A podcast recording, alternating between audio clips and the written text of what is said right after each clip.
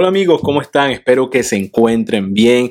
Este es otro episodio de Actualidad Migratoria. Estoy sumamente contento de compartir con todos ustedes y aprovecho para agradecerle a todos por seguirnos todas las semanas aquí en mi canal de YouTube y por escuchar todos estos segmentos de actualidad migratoria y por seguirnos en todas nuestras redes sociales.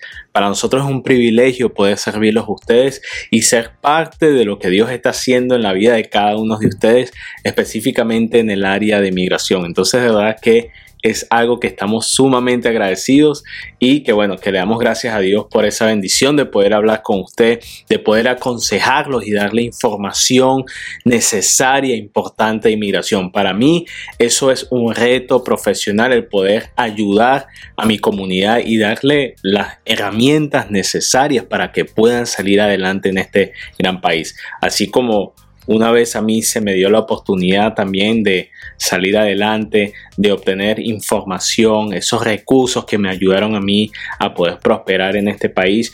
Yo quiero también que esta información que estamos dando sea de ayuda para todos ustedes. Vamos a hablar de temas bien interesantes y también de temas que son muy positivos para nuestra comunidad, sobre todo para ciertos países, entre ellos El Salvador, Honduras, Nepal, Nicaragua y Venezuela. Sin embargo, tenemos noticias que sé que van a ser de, mucho beneficio para toda la comunidad inmigrante. Vamos a comenzar con la noticia del día y se trata del TPS. Ya es oficial, se va a extender el TPS de El Salvador, de Honduras, de Nicaragua y de Nepal. Así que felicidades a mi gente linda de estos países. Estamos muy contentos por todos ustedes, a todos ustedes que tienen ese TPS y que estaban preocupados y que estaban diciendo, bueno, vamos a poder renovarlo, ¿qué es lo que va a pasar? Bueno, ya oficialmente el gobierno ha dicho sí, se va a poder renovar el TPS para esas comunidades, así que estamos muy contentos. Eh, preste mucha atención a las fechas. Para El Salvador, el TPS va a ser extendido hasta el 9 de marzo del 2025. Para Honduras, el TPS va a ser extendido hasta el 5 de julio del año 2025. Y para Nicaragua, el TPS también va a ser extendido hasta el 5 de julio del año 2025. Sabemos que hay varias organizaciones proinmigrantes que están pidiendo a la administración que ya pueda extender de una vez el TPS para Venezuela. Sabemos que para Venezuela eh, actualmente el TPS es hasta marzo del 2024, pero se espera y es muy probable que el TPS también vaya a ser extendido para nuestros hermanos de Venezuela hasta el 2025, quizás el 2026, pero eso todavía no es oficial. Vamos a esperar a ver qué dice eh, inmigración al respecto, pero es muy probable que vaya a pasar. El TPS actualmente está beneficiando aproximadamente 300 mil personas, 300 mil personas que tienen familias, que tienen hijos, cónyuges, que tienen lazos, vínculos eh, aquí en los Estados Unidos, personas que han prosperado, eh, muchos de ellos eh, profesionales, dueños de negocios, trabajadores, que han impulsado tanto la economía como nuestras comunidades y es un proceso y un amparo que ha ayudado no solo a estas comunidades inmigrantes, pero todas aquellas comunidades que han podido ser de alguna forma u otra beneficiadas por los tepecianos, las personas que tienen el TPS. Así que son muy buenas noticias. Esperemos que otros países puedan también tener este, este beneficio. Yo espero que esto es algo que pueda extenderse a otros países que tanto lo necesitan. Pero por ahora sabemos que existe esa extensión y estamos muy contentos por eso. Ahora, ¿cómo va a funcionar la extensión? Para estos países la extensión es automática. El gobierno todavía no se ha pronunciado al respecto en cuanto a someter una renovación de aplicación de TPS para estos países. Pero si llegara a ser el caso, nosotros vamos a estar anunciando eso. Por ahora es una extensión automática, tanto eh, del estatus de TPS como eh, su, elegibilidad para poder trabajar. Sin embargo, una nota muy importante sobre el permiso de trabajo. Usted puede y recomiendo que aplique un, permiso de trabajo basado en TPS. ¿Por qué? Porque esa es la prueba que usted va a tener de que usted puede trabajar legalmente en este país. Les recuerdo que a aquellas personas que tienen el TPS, usted puede viajar fuera del país y regresar legalmente basado en un parol de TPS. Así que si usted necesita hacer un viaje, quizás necesita hacer ese viaje para poder calificar una residencia, si tiene un familiar que lo quiera pedir y usted quizás hace mucho tiempo entró de forma indocumentada o ilegal, pero entonces obtuvo el TPS, ese TPS potencialmente puede curar esa entrada ilegal y poder hacerlo elegible a un ajuste de estatus o a una residencia permanente aquí en los Estados Unidos. Así que aproveche de sacar sus permisos de viaje y aprovechen de sacar también sus permisos de trabajo por TPS. Otra noticia de suma importancia es que ya oficialmente se ha presentado un proyecto de ley para beneficiar a la comunidad venezolana aquí en los Estados Unidos. Se trata de la ley de ajuste venezolano y bajo esta propuesta se espera que alrededor de 400 mil venezolanos puedan eh, obtener una residencia permanente en este país. Eso es una, eso es una notición, eso es algo grandísimo porque fueran muchísimas personas que pudieran obtener la residencia y no estamos hablando eh, que solo digamos el deseo de una comunidad o quizás algunas personas hablando de esto, no, ya estamos hablando que son un grupo de congresistas bipartidistas que estarán comenzando ya el proceso de presentar esto delante del Congreso de los Estados Unidos. De hecho, ya ha sido presentado. Debe de pasar por diferentes cámaras para que esto eh, haya un voto eh, a favor o en contra. Pero eh, por lo menos sabemos que ya los congresistas tienen esta información y bueno, ya se tiene que comenzar en algún lado y ya se está comenzando donde tiene comenzar y es por medio de este grupo de congresistas que quieren impulsar esta medida. Sabemos que Venezuela ha pasado por situaciones muy difíciles sociopolíticas eh, por la narcodictadura de Nicolás Maduro y este, un gobierno ilegítimo que desafortunadamente ha afectado muchísimas personas del de, eh, país suramericano, pero tenemos la fe que Dios mediante por medio de esta propuesta y que llegase a pasar como una ley pueda beneficiar a tantas personas que lo necesitan. Entonces esperemos eh, se logre pasar eso. Nosotros vamos a estar actualizando a toda nuestra comunidad, específicamente a la comunidad venezolana que tanto ha esperado por esta reforma. Eh, para calificar a la ley del ajuste venezolano, la persona debe tener nacionalidad venezolana, independientemente tenga doble nacionalidad y también debe de haber estado en, el país antes de diciembre 31 del año 2021. Y por último, debe mantener buena conducta moral. Así que asegúrese toda mi gente linda de Venezuela que me está escuchando de mantener su buena conducta moral, de dar el ejemplo, de hacer las cosas bien, porque no solo eso es lo correcto, pero es algo que lo puede beneficiar también con sus trámites migratorios, el de usted y el de su familia. Pero esperemos que sea algo que logre pasar y sea un hecho. Ahora, otra propuesta de ley y esto lo habíamos hablado ya en otras oportunidades, se trata de la ley de dignidad 2023. Como habíamos hablado la última vez, el último podcast, está una propuesta de ley que quiere otorgarle eh, no solo una comunidad, pero a todos los inmigrantes que califiquen eh, un camino a la residencia y a la ciudadanía americana. Esto pudiera beneficiar a 11 millones de, de personas. Una de las propuestas más grandes que existe, más masivas que existen de inmigración. Y aunque sabemos que el camino eh, va a ser largo y que van a haber retos, no es imposible. Reformas migratorias han pasado aquí en los Estados Unidos y pudiera pasar. Quienes estuvieran incluidos en este paquete, en esta propuesta de reforma migratoria Dignidad 2023? Aquellas personas que hayan estado en el país cinco años o más, que tengan una buena conducta moral y que hayan pagado una multa de 5 mil dólares. Solo estas personas pudieran calificar para para eh, la ley de dignidad 2023 en la cual se le diera eh, el camino a obtener la residencia a cabo de unos siete años puede aplicar a la ciudadanía americana. O sea que si esto llegara a pasar, fuera de, de, mucho beneficio para toda nuestra comunidad.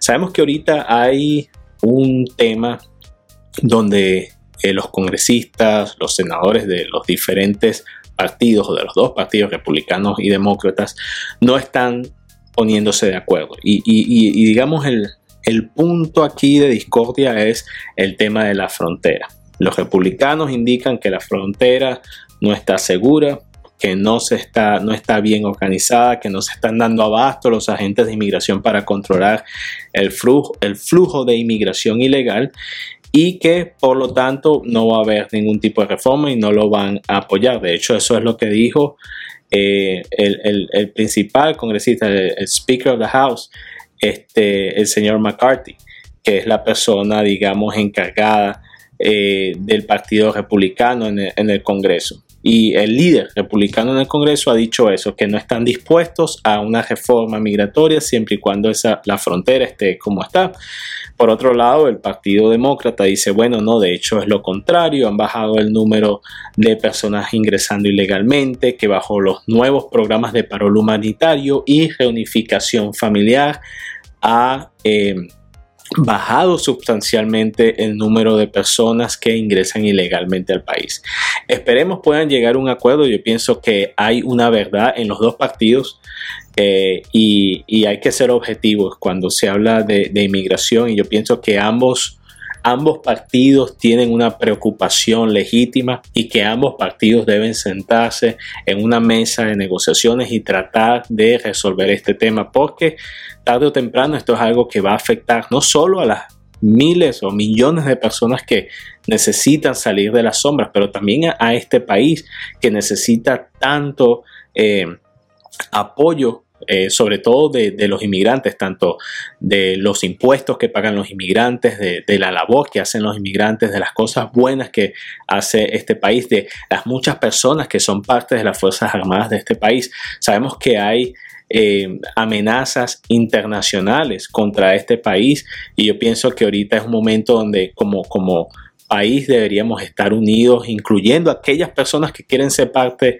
de esta gran nación y poder impulsar lo que es eh, la, prosperidad y la seguridad de este país, aun cuando hay retos y amenazas exteriores. Entonces espero que eh, los diferentes partidos puedan tener eso en mente y puedan llegar a la mesa de negociaciones y poder resolver este asunto, porque de nuevo, no solo los va a beneficiar a los inmigrantes, que es, algo importante, pero también a todo el país.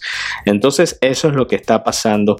Y ahorita, eh, y como el último punto, nunca va a faltar es vamos a responder sus preguntas de migración. Yo sé que ustedes tienen varias preguntas. En el último post que hicimos ahí, este, bueno, en la última historia, eso lo dejamos en la historia. Si ustedes tienen preguntas de inmigración, esas las respondemos. Así que si usted está viendo este video, les aconsejo que pongan sus preguntas en este video. Vamos a estar agarrando preguntas de este video para el próximo podcast, lo vamos a estar anunciando luego. Y también las historias que nosotros eh, publicamos, porque ahí vamos a estar este, agarrando las preguntas que vamos a estar respondiendo. Pero vamos a comenzar entonces con las preguntas que tienen todos ustedes. Aquí nos pregunta César. A César le negaron el asilo en España. Pregunta si lo puede pedir en los Estados Unidos. La respuesta es sí. Aunque lo hayan negado en otro país, usted tiene el derecho de aplicar acá. Nos pregunta la señora o señorita Pineda. Eh, es venezolana. Eh, aplicó a un parol eh, para su hija que es chilena. la pregunta es si ella puede viajar eh, sin el parol, no entendí muy bien. Si estamos hablando del parol humanitario eh, y estamos hablando de traer a, una persona menor de edad bajo el programa de parol humanitario, eso es posible con tal de que los padres eh, o la persona que lo esté trayendo sea venezolano o venezolana, sea calificante del programa de parol humanitario, y el, menor de edad eh, también obtenga el parol, pero venga conjuntamente con su padre o, con su madre o con la persona que tenga tutela legal de la menor. Aquí nos preguntan eh, si mi hermano viene de vacaciones, puede quedarse, eh, podrá quedarse, ah, siendo yo ciudadano americano, no hay problema. Eh, puede haber problemas, porque una cosa es una petición familiar y sobre todo de hermanos a hermanos que puede durar unos 14 años y otra cosa es estadía legal. Y aunque usted puede pedir a su hermano, usted debe de buscar otras alternativas en la cual por esos 14 años que puede durar la petición, su hermano esté legalmente en el país. De lo contrario, estuviera fuera de estatus y tuviera ciertas penalidades, aunque esté en un proceso de petición. Así que tenga mucho cuidado, pero bueno, estamos aquí para, para asesorarlo. Así que si necesita ayuda con eso, con mucho gusto la podemos eh, asistir. A ver, nos preguntan aquí, entré con, en el 2015 con una visa de turismo, tengo el asilo pendiente, aplicó al TPS, puede ajustar estatus, eso depende, solo por tener asilo y TPS, eso no lo hace elegible aplicar a la residencia, tuviera que ser algo más. Supongamos hay una petición laboral, hay una petición familiar, y ya esa petición está vigente, entonces ahí ya se abre campo para que usted pueda obtener la residencia permanente. Nos pregunta aquí Luis Enrique, mi hija está en Estados Unidos, entró por frontera, pero quiere regresar a Colombia, ¿cómo pudiera hacer eso? Es eh, para regresar, bueno, aunque es desafortunado porque mi ayuda yo, yo estoy para ayudar a las personas que quieren quedarse, quieren ingresar, no para que salgan del país, pero si su hija necesita salir, mi recomendación primero es que eh, busque asesoría legal para ver sus opciones. Quizás no sepa de opciones que la puedan ayudar acá y por eso quiere salir del país. Así que no tire la toalla, que vea primero opciones antes de tomar esa decisión, pero si la debe de tomar, el salir es una de las cosas más sencillas. Simplemente un vuelo al país de regreso ya estuviera regresando. Ahora, eso puede tener consecuencias migratorias para un futuro si quiere volver a entrar a los Estados Unidos. Nos pregunta aquí Juan eh, Piedra, eh, es de Colombia, eh, tiene una petición desde el 2007 y le llegó una carta de la entrevista, buenísimo. Eh, me gustaría en esos casos siempre chequear el expediente criminal y el expediente de o el récord migratorio de la persona antes que tenga que salir una cita consular. Posiblemente ese caso amerite una cita consular. Eso es algo que tuviéramos que ver ya en una consulta.